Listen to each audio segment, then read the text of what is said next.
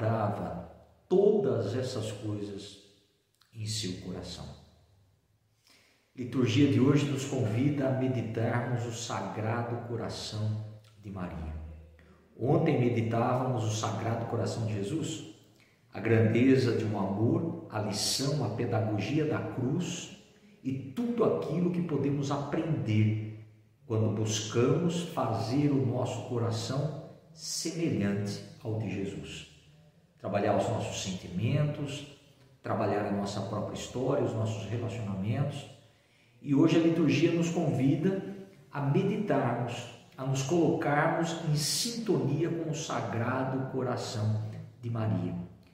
A escola do sim, a escola do silêncio, a escola do serviço, a escola da coragem, a escola da solidariedade.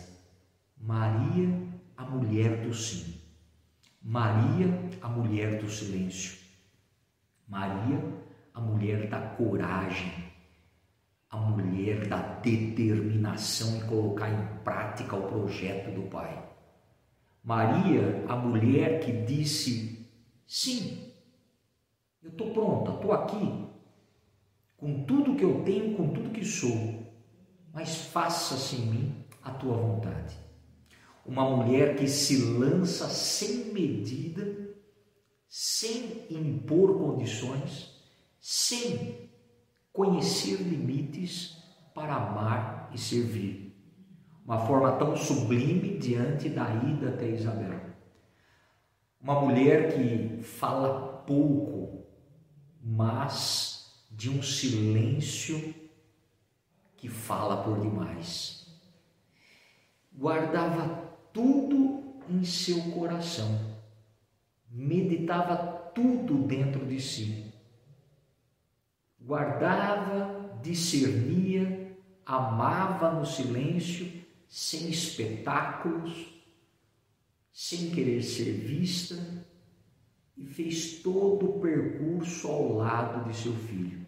Mulher guerreira, mulher resistente, mulher do testemunho, mulher que construiu pontes, pontes de intercessão, mulher da sensibilidade de perceber que faltava alegria na bodas de Caná e é capaz de interceder, ou seja, uma mulher que não se preocupa somente com si, mas tem a capacidade de alargar a sua sensibilidade para todos.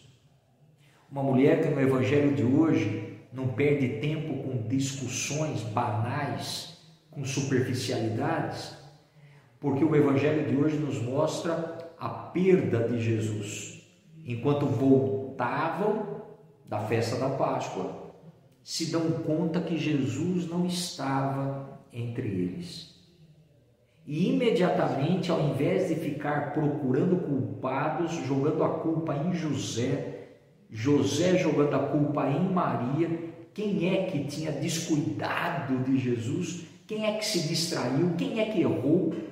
Não perde tempo com isso, mas busca a unidade a comunhão, porque perderam aquilo que era de extremo valor, a presença de Jesus em meio. E na unidade, junto com José, retornam para buscar esse valor maior. Quantas vezes nós nos perdemos em discussões ridículas, banais? Quantas vezes dissolvemos amizades, laços por picuinhas. Quantas vezes na vida nós tentamos jogar a culpa no outro disso e aquilo e não nos damos conta que perdemos Jesus em meio a nós. Quantas vezes construímos muros, barreiras, porque deixamos Jesus escapar de nós.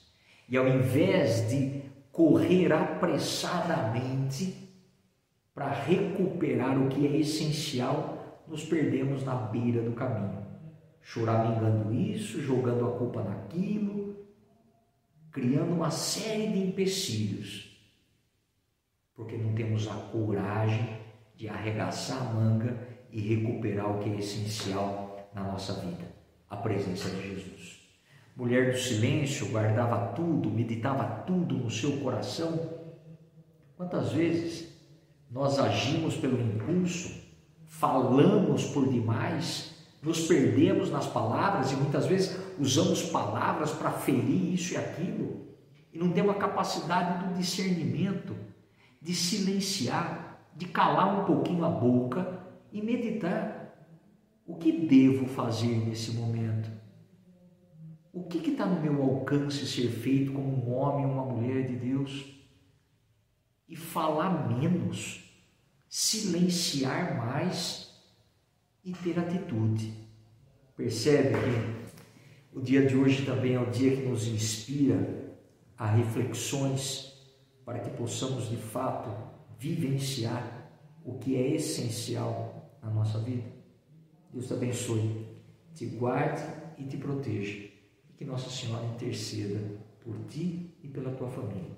Que Deus abençoe, Ele que é Pai, Filho, Espírito Santo. Amém.